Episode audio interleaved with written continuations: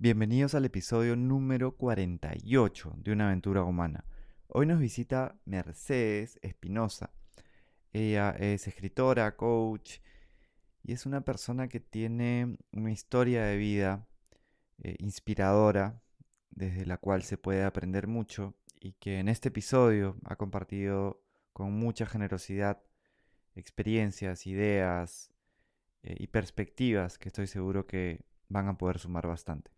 Antes de que continúes, quiero comentarte que este episodio contiene información de violencia sexual. Hay historias que comparte Mercedes que son definitivamente sensibles y por eso quiero que lo sepas antes de decidir si vas a querer escuchar todo el episodio.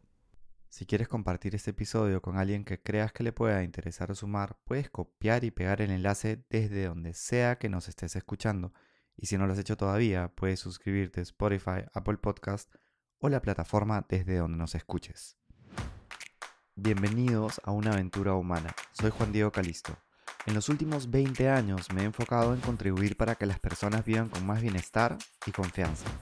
Una aventura es algo que está por suceder y que no sabemos cómo saldrá. En este podcast conversaremos con personas que viven conectadas con su propósito para inspirarnos de sus ideas, experiencias y hábitos. Cada uno de nosotros está en su propia aventura humana. No sabemos cuál será el resultado, pero podemos disfrutar el proceso y construir la vida que soñamos desde decisiones cotidianas. Empezamos. Bueno, Mercedes, bienvenida a una aventura humana. Estoy muy contento de que nos visites. Eh, he podido leer tu libro, Rediseñando mi Ser, y creo que hay muchas eh, ideas, experiencias interesantes que nos vas a poder compartir y que definitivamente que desde la historia de vida eh, muchos de nuestros oyentes no, se van a poder inspirar. Gracias por estar con nosotros. Gracias a ti, Juan Diego. Muchas gracias por la invitación. Bueno, acá estoy para ti. Espero este absolver tus preguntas y con ello ayudar a otras personas, ¿no? Que espero que ellas puedan también este, rediseñar su ser a través de mm. la historia. Es un nombre muy interesante, ¿no? el, el, título de tu libro. Em, quería empezar preguntándote algo vinculado al... En el, el liderazgo auténtico es algo que a mí me gusta bastante y trae justamente este aprendizaje para que uno pueda entender su, historia de vida, cómo nuestra historia de vida, digamos que influye realmente en, en todo lo que hacemos y es como el punto de partida del autoconocimiento y cómo en nuestros momentos retadores nos ayudan a ser mejores líderes. ¿Qué nos quisieras compartir sobre esto, la importancia de conocer tu historia y entenderla para poder eh, desarrollarte como líder. Bien, gracias. Bueno, a través de mi historia, yo este, mm, en el momento yo vi dos opciones. O llorar por todo lo que viví, lo que pasó, o transformarlo, esa historia, esa experiencia, para superarme, ¿no? Para superarme y así este, liderar mi vida de una forma ordenada y a su vez este, inspirar a las personas, ¿no? Porque muchas personas que sufren lo mismo, no soy la única que sufre eso, ¿no? Que sufrió así, sufren y en el tiempo se quedan llorando y no avanzan, quejándose, se quedan en, el, en, el, en la queja, ¿no? Entonces justamente por ello este, escribí este libro para poder decirle que no necesariamente hay que quedarse en el lugar, sino hay que dar un paso más adelante, porque con toda esa experiencia yo sé que más adelante va a haber mejores opciones, mejores cosas para uno, ¿no? Gracias por compartirlo. Algo que, que a mí me gusta bastante es este poder sanador que tiene la, la escritura. A mí me, encanta también investigar y hay un psicólogo que, realiza diferentes investigaciones sobre cómo escribir sobre nuestras emociones tiene ya un impacto en nuestra salud mental y salud física. ¿Qué, experiencia has tenido tú relacionada a la escritura y, y si es que te ha ayudado de alguna manera? Bueno, a ver, la escritura en sí este, me ayudó muchísimo tanto que sané muchas enfermedades. Sané porque este, como siempre digo, ¿no? Yo era una, digamos que este, una farmacia, pero de pie.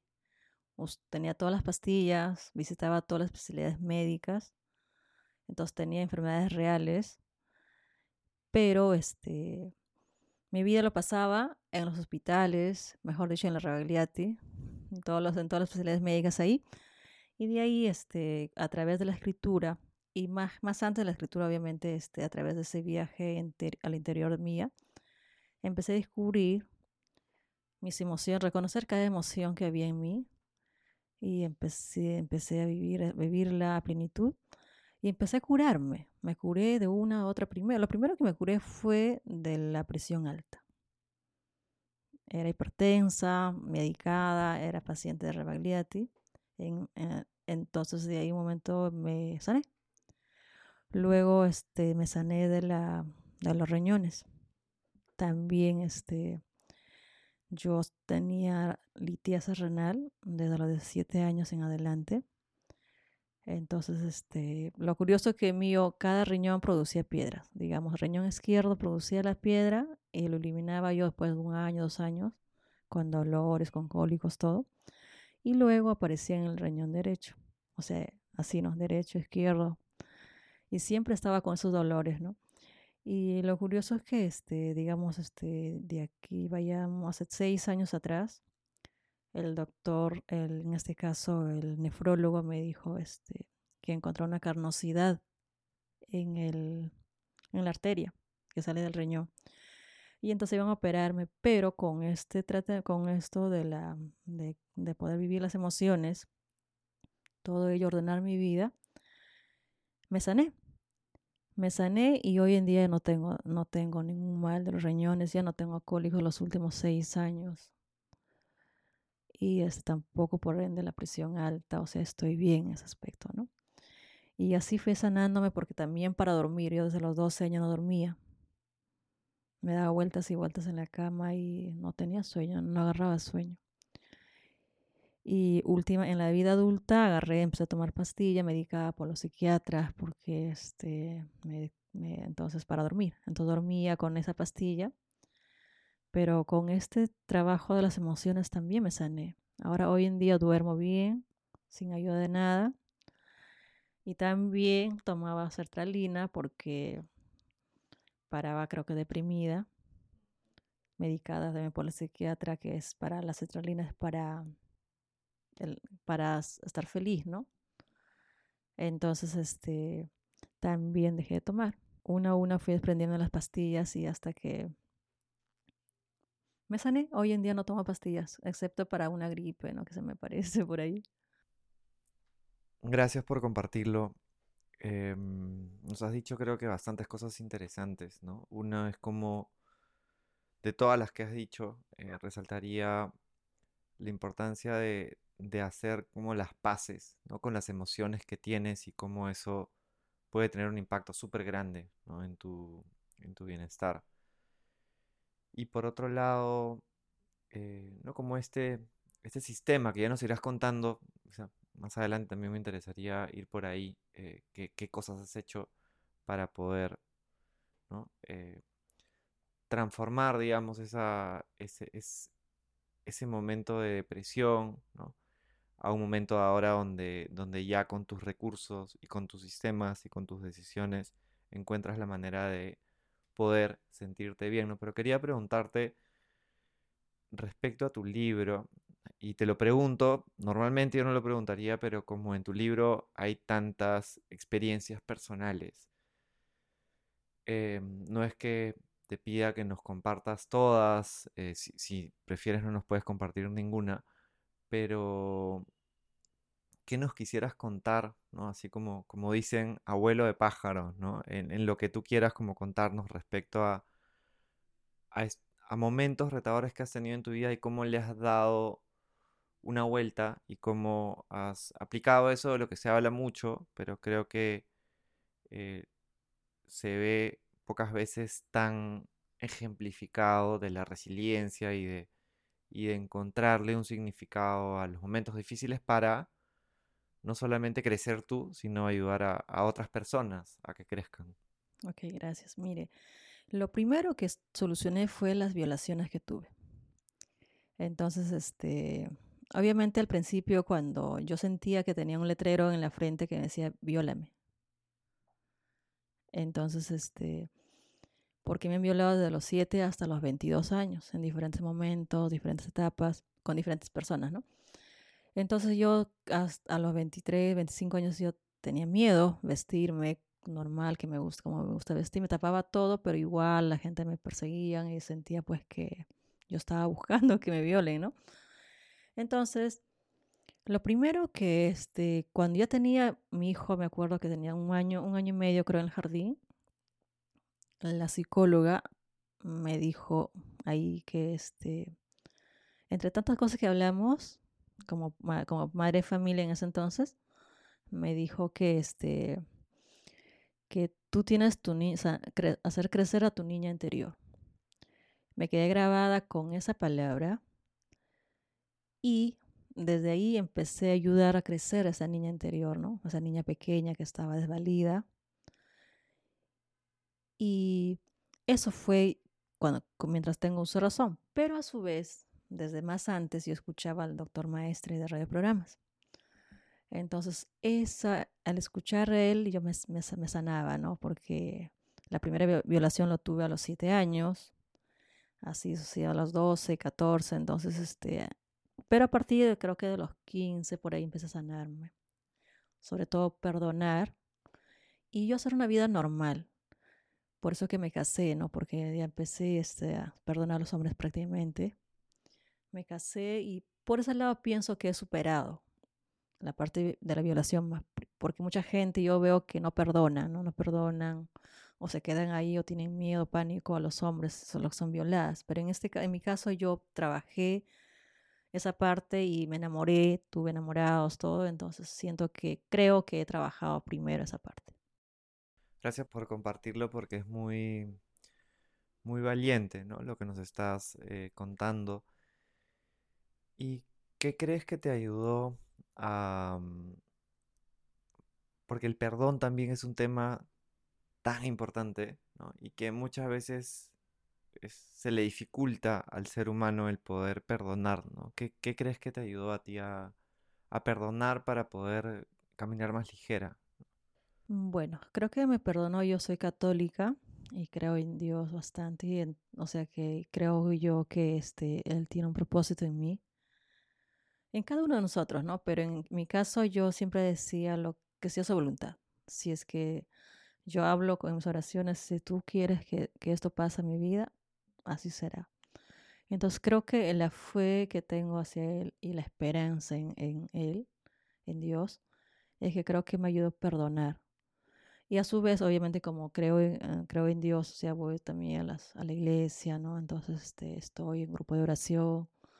Todo ello me ha ayudado a perdonar y a los demás y también a mí. Normalmente las personas que hacemos perdonamos a los demás, pero no nos perdonamos a nosotros. Entonces es lo mismo que nada, ¿no? Entonces, eh, vale, hay que perdonar para estar liviana. Y todos somos seres humanos en realidad, o sea, cometemos errores. Los, los que me han violado, por decir, este, han cometido errores. Así es. Creo que se necesita mucha, mucha espiritualidad, ¿no? Para poder llegar a esa, a esa perspectiva y, hace muchísimo sentido lo que nos compartes también de esta relación con Dios. Y hablando del propósito, es algo que a mí me apasiona también, ¿no? El, propósito, em, creo que es indispensable y al mismo tiempo se puede llegar de maneras orgánicas, ¿no? Uno va explorando, experimentando, ¿no? Estábamos conversando antes de la, entrevista también, eh, cómo desde diferentes aventuras humanas, ¿no? En mi caso, por ejemplo, estudiando economía, ¿no? Empezando una organización social, eh, ir, vas como explorando en el camino, ¿no? Y tú, tú también has tenido como un viaje para ir explorando en el camino. ¿Cuál crees que es tu propósito y, qué crees que te ha ayudado a poder conectar con este? Eh, pienso que me ha ayudado a conectar, respondo con la segunda pregunta. Creo que me ayuda a conectar con todo es con todo ello, este, me, me en Dios y a su vez, este, que la, eh, me fe en Dios y las personas que, digamos, que necesitan, que necesitan, este, necesitamos de Dios. Mucha gente a veces no cree en Dios, no creen en la existencia de Dios y no creen en nadie más que en ellos mismos, ¿no? Entonces, en mi caso, yo vi desde el principio que, este, yo no me hallaba en mi, en mi, en mi familia, en, en el núcleo familiar no me hallaba. Entonces, este, ese momento me hizo a mí creer más en Dios, aferrarme más en Él. Entonces yo, yo sabía, y, y muchas veces me he preguntado, me he preguntado por qué Dios me mandaba a esta familia. ¿Por qué, ¿Por qué yo no soy igual que mi hermana? ¿no? O sea, ¿por qué a mí no me quieren? Siempre me he preguntado.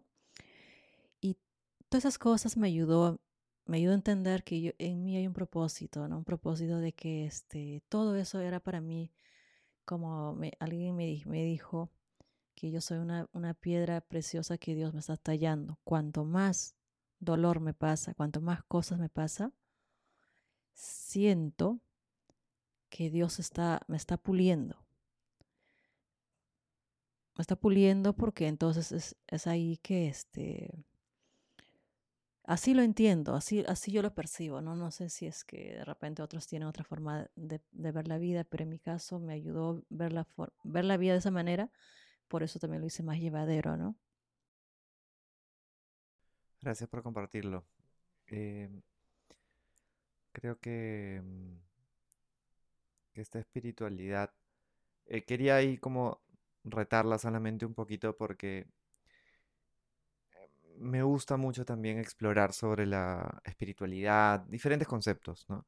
Y con la espiritualidad sí hay definitivamente una relación muy profunda con algo que uno considera como superior, como Dios.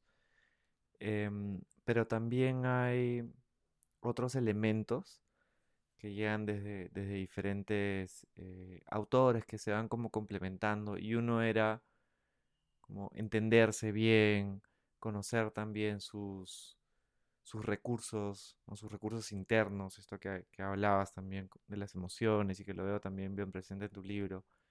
Y, mm, y ser también, entenderte como parte de un todo de alguna manera, que adicionalmente a, la relación con Dios, ¿qué crees que te ha ayudado a, a estar fuerte para poder conectar con esta, con esta resiliencia y con esta fuerza interna?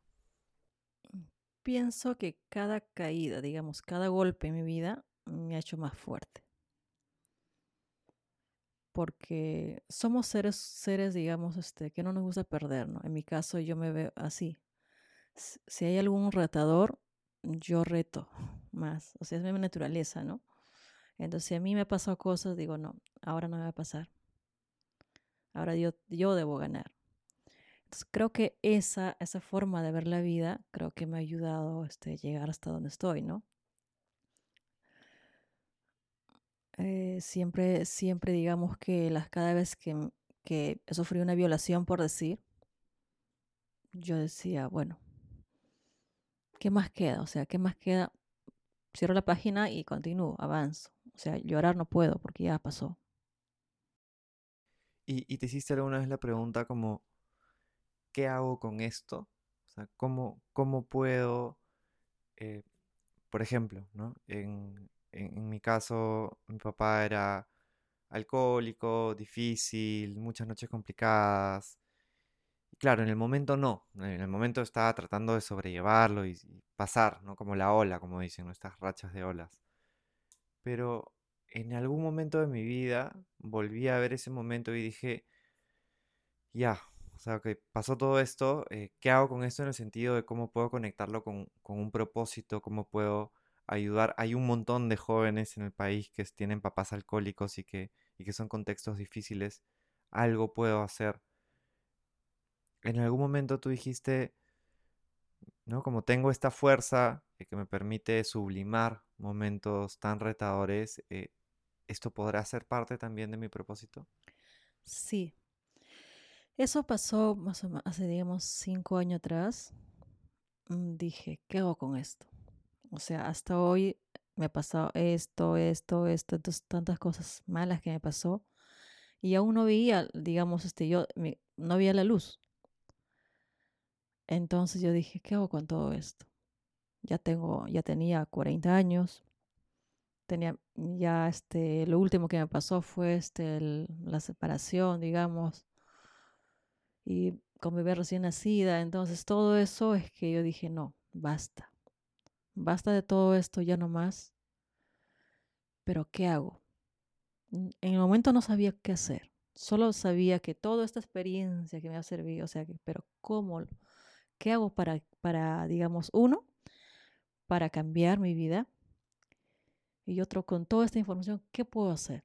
Porque había tanta experiencia entonces, este, que me quedé pensando un mes.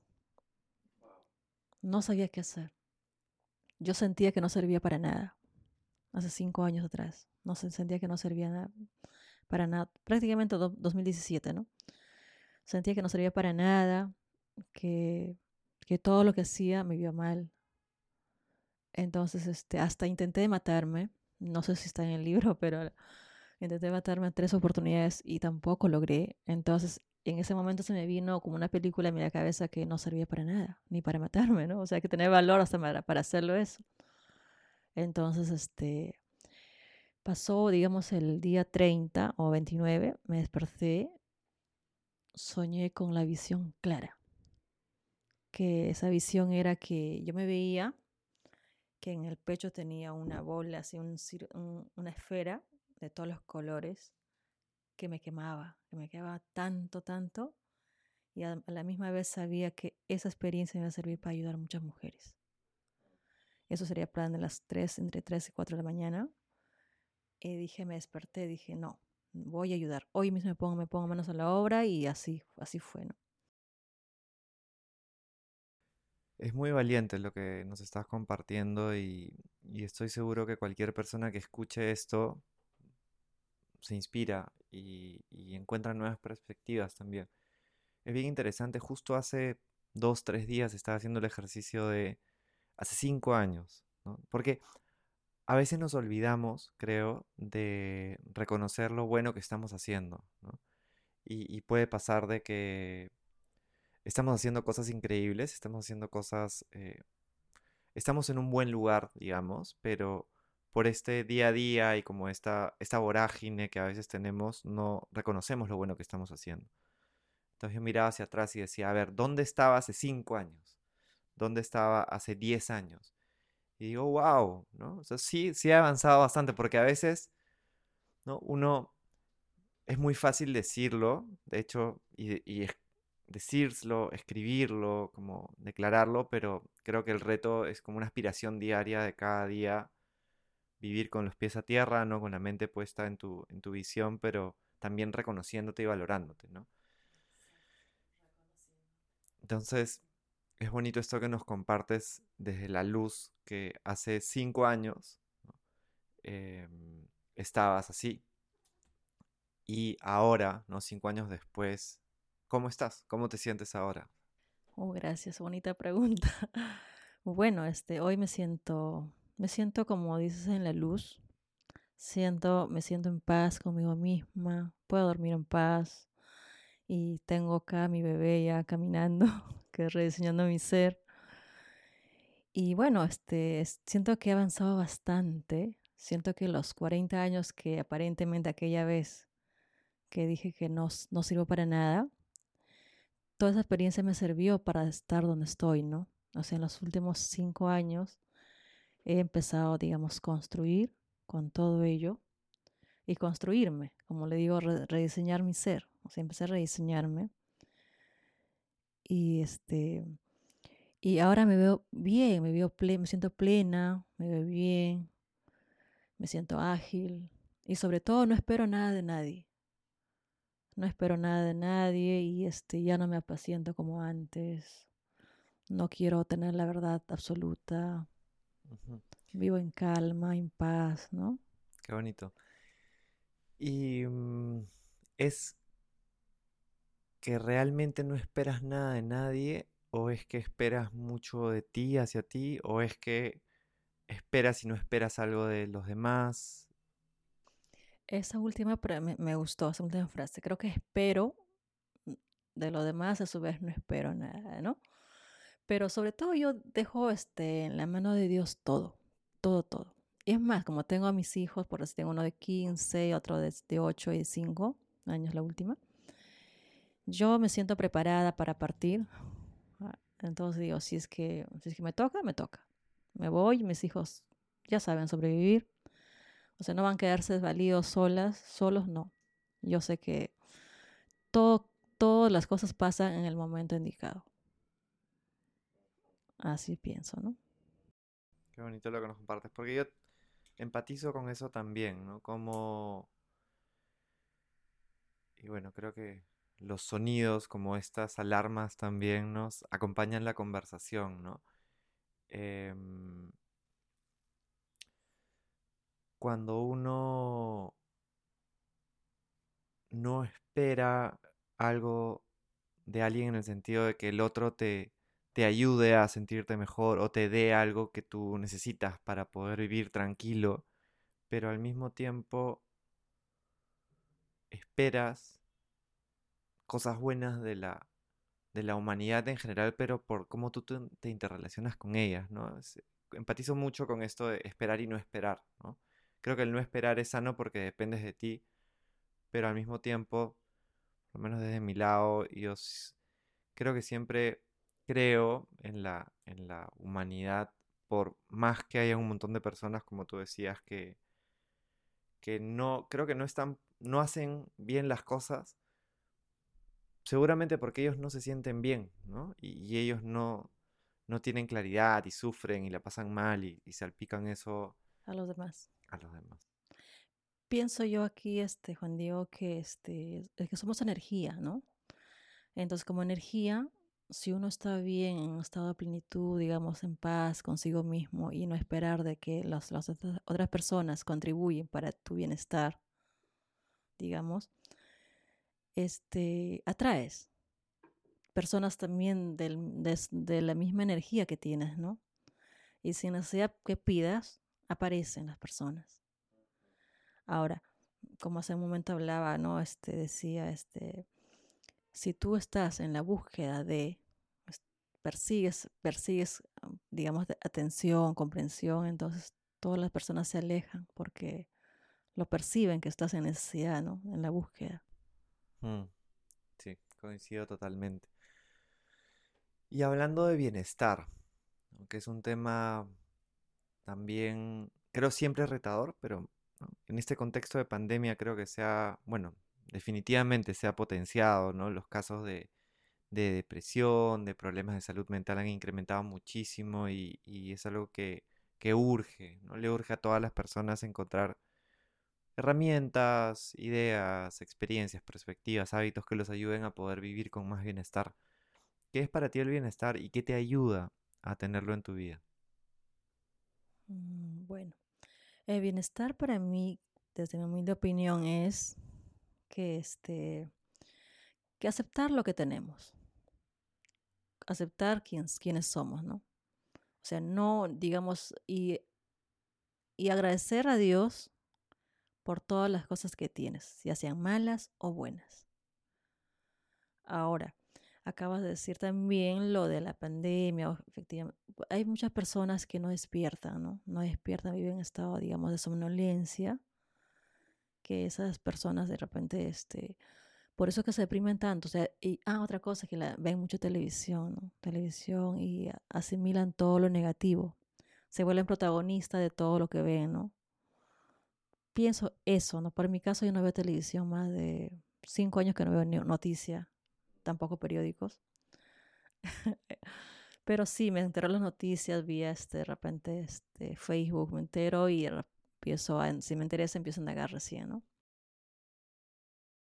Es muy interesante esto de la, de televisión y de, de lo... Yo lo veo como raíces del bienestar, ¿no? Porque siempre nos estamos eh, alimentando de alguna manera, ¿no? De... No solamente de, alimentos, ¿no? Nos estamos nutriendo, sino que también del sueño, también de pensamientos, de emociones, de, a través de la respiración. Como lo noto también, lo noto, porque a mí me pasa que yo, claro, yo veo series, no, no veo tampoco televisión, también hace muchos años, pero cuando veo también a veces las series y son series violentas, es evidente que, no estoy en un mismo estado, ¿no? Y, creo que uno va encontrando un balance, ¿no? Tampoco no, no soy de, de, reprimir ni decir no, sino es como vas probando. Entonces ahora ya lo que hago es durante el día siempre trato de ver cosas que me nutran y, y claro, en la noche trato de ver cosas ligeras también. Si, si voy a ver algo que sé que es como pesado, trato de encontrarle un momento, ¿no? Como estas series que son un poco violentas no son particularmente mis series favoritas, pero eh, el otro día estaba, me, llamó mucho la atención, es, una serie brutalmente violenta, Squid Game de, Netflix, es el juego del calamar, donde hay un montón de muertes, ¿no? Esto no, va a ser un spoiler, creo que cualquier persona que, que nos esté escuchando ya sabe eso de la serie si es que la han referenciado de alguna forma. Y la, vi realmente porque vi que habían podcasts que hablaban de esta serie. Entonces dije, bueno, quiero verla. Y la, terminé con esfuerzo por, por, ¿no? porque es una serie densa. Eh, igual trae, creo, siempre como reflexiones y aprendizajes interesantes, ¿no? Pero sí, me sentí en esos días particularmente retado y de ahí he pasado, ahora estoy viendo una, una masterclass de Kabat-Zinn, de mindfulness, entonces estoy ahora por el otro lado como balanceando. Ay, qué bueno, sí, sí. También lo escuché, pero la verdad que no me, no, no vi, no, no me atrevo, o sea, no me llama, la, no menos que me atreva, sino no me llama la atención. Entonces yo trato de, ninguna película me llama la atención, ninguna película porque creo que está malo, ¿no? no sé, no me llama la atención ninguna película, este, pero sí con mis hijas veo, vemos cosas de infantiles, ¿no? Y trae también mensajes buenos, o sea, positivas. Me parece que está genial porque creo que eso es lo importante.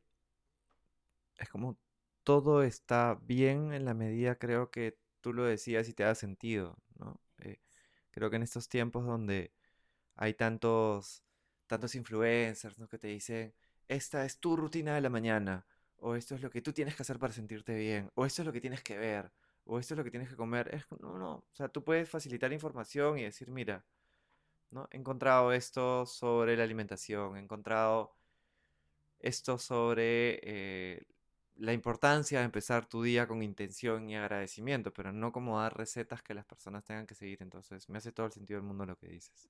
Claro, justo acá también como dices, ¿no?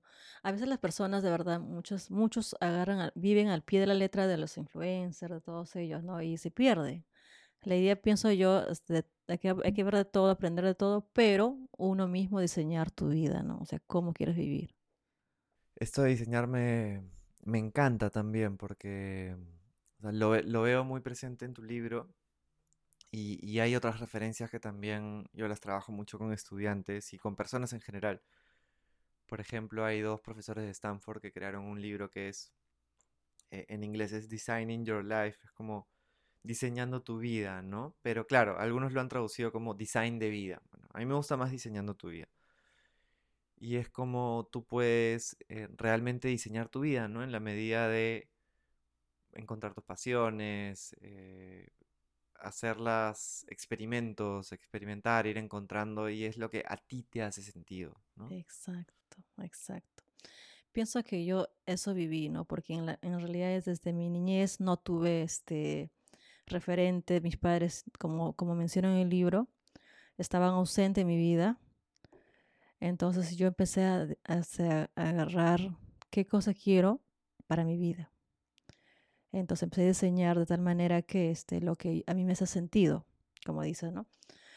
Y bueno, funcionó en la, como en la vida este, temprana, en la juventud, me, me, sirvió bastante para tener disciplina, o sea, vivía a mi, ritmo, a mi modo, a mi diseño.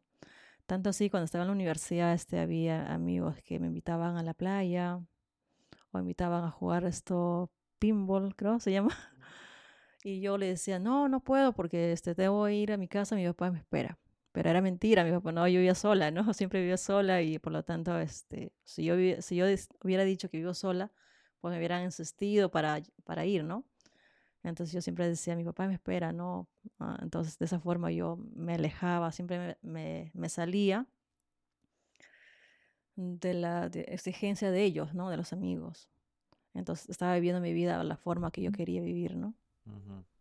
Bonito, gracias por compartirlo. Quería resaltar también em, todo este camino, ¿no? Que has tenido, que te trae al presente, ¿no? Ahora se te siente justamente con esto que tú has mencionado, la energía, ¿no? Con buena energía, en un buen lugar, eh, compartiendo también lo que, lo que has podido em, utilizar en la vida, ¿no? Para poder eh, llegar hasta donde estás, ¿no? Con otras personas con generosidad, como a través de tu libro. Entonces, qué, importante es también reconocer eso.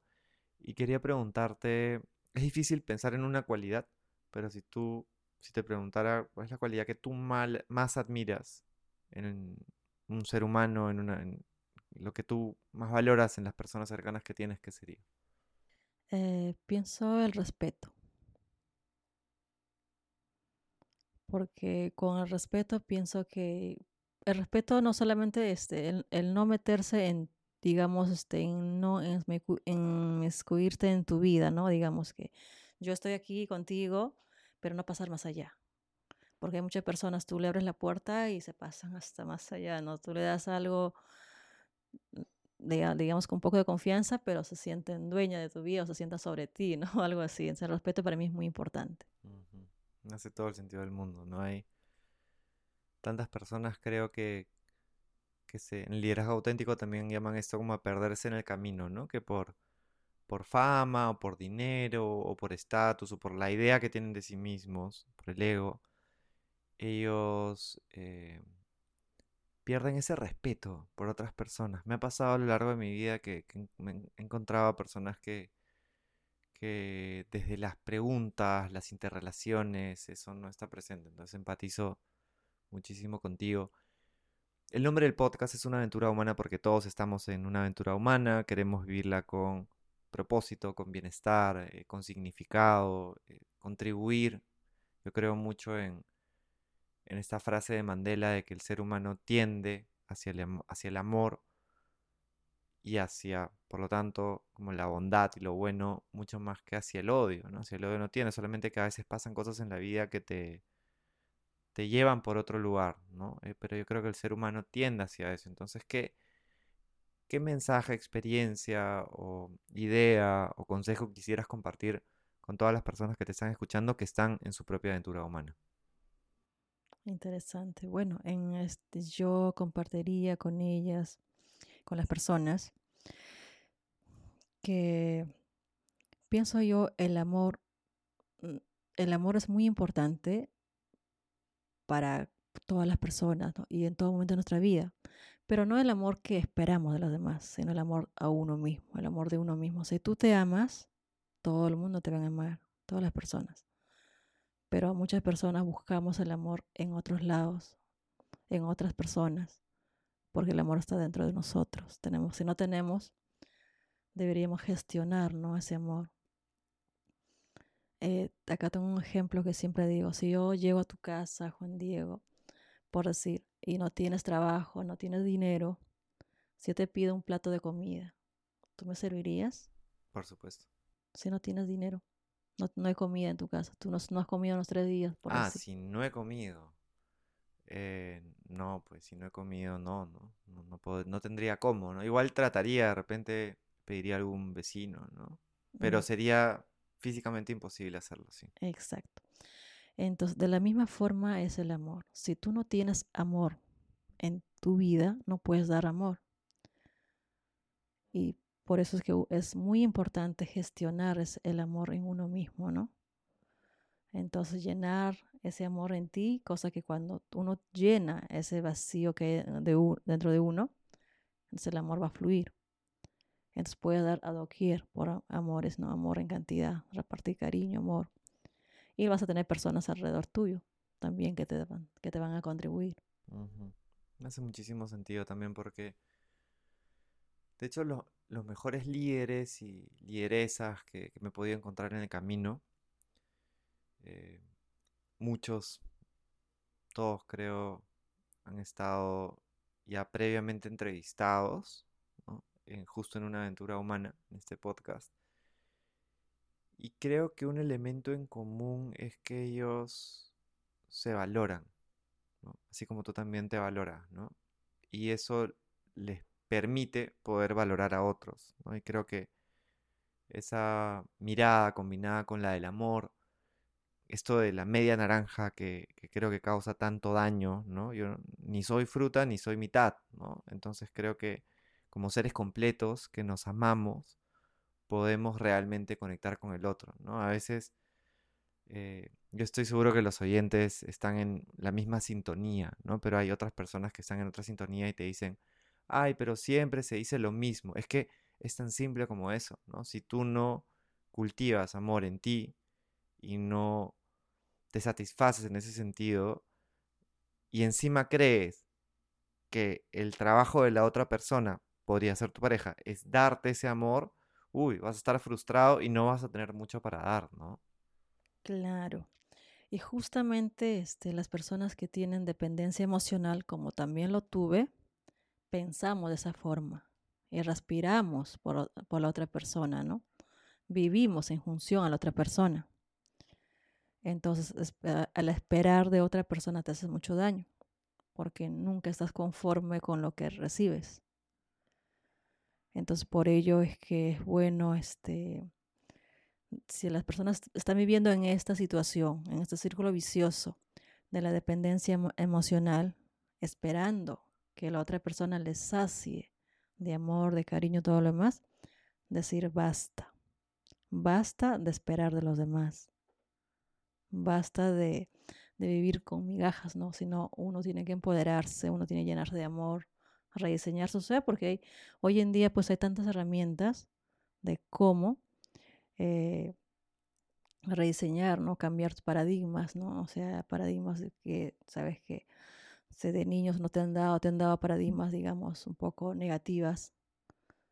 Es momento de cambiar, por una buena que sí te va a servir en esta vida a partir de ahora, ¿no? Muchas gracias por compartir con tanta generosidad, Mercedes. Vamos a poner en las notas del episodio eh, la información también de Mujeres de Impacto, tuya, para que puedan contactarte y, mm, conocer un poco más sobre, sobre tu trabajo, ¿no? Y también eh, seguramente personas y mujeres que quieran como tener esta compañía tuya también como coach. Em, felicitaciones por, por, el camino y por compartir con, con tanta valentía y con tanta generosidad. Creo que es algo que, que ayuda, inspira y creo que cada uno está en su, en su viaje y tiene su historia y, y, algo de lo que escuchas. A mí me pasó cuando, cuando leí sobre tu historia y ahora cuando lo escucho, te enseña, y te nutre y, aprendes. Entonces, eh, gracias por eso y gracias por estar con nosotros. Gracias a ti. Gracias. Espero que este episodio te haya sumado de alguna manera y si es que no lo has hecho todavía, puedes suscribirte a Spotify, Apple Podcast o la plataforma desde donde nos estés escuchando. Gracias por escucharnos y hasta pronto.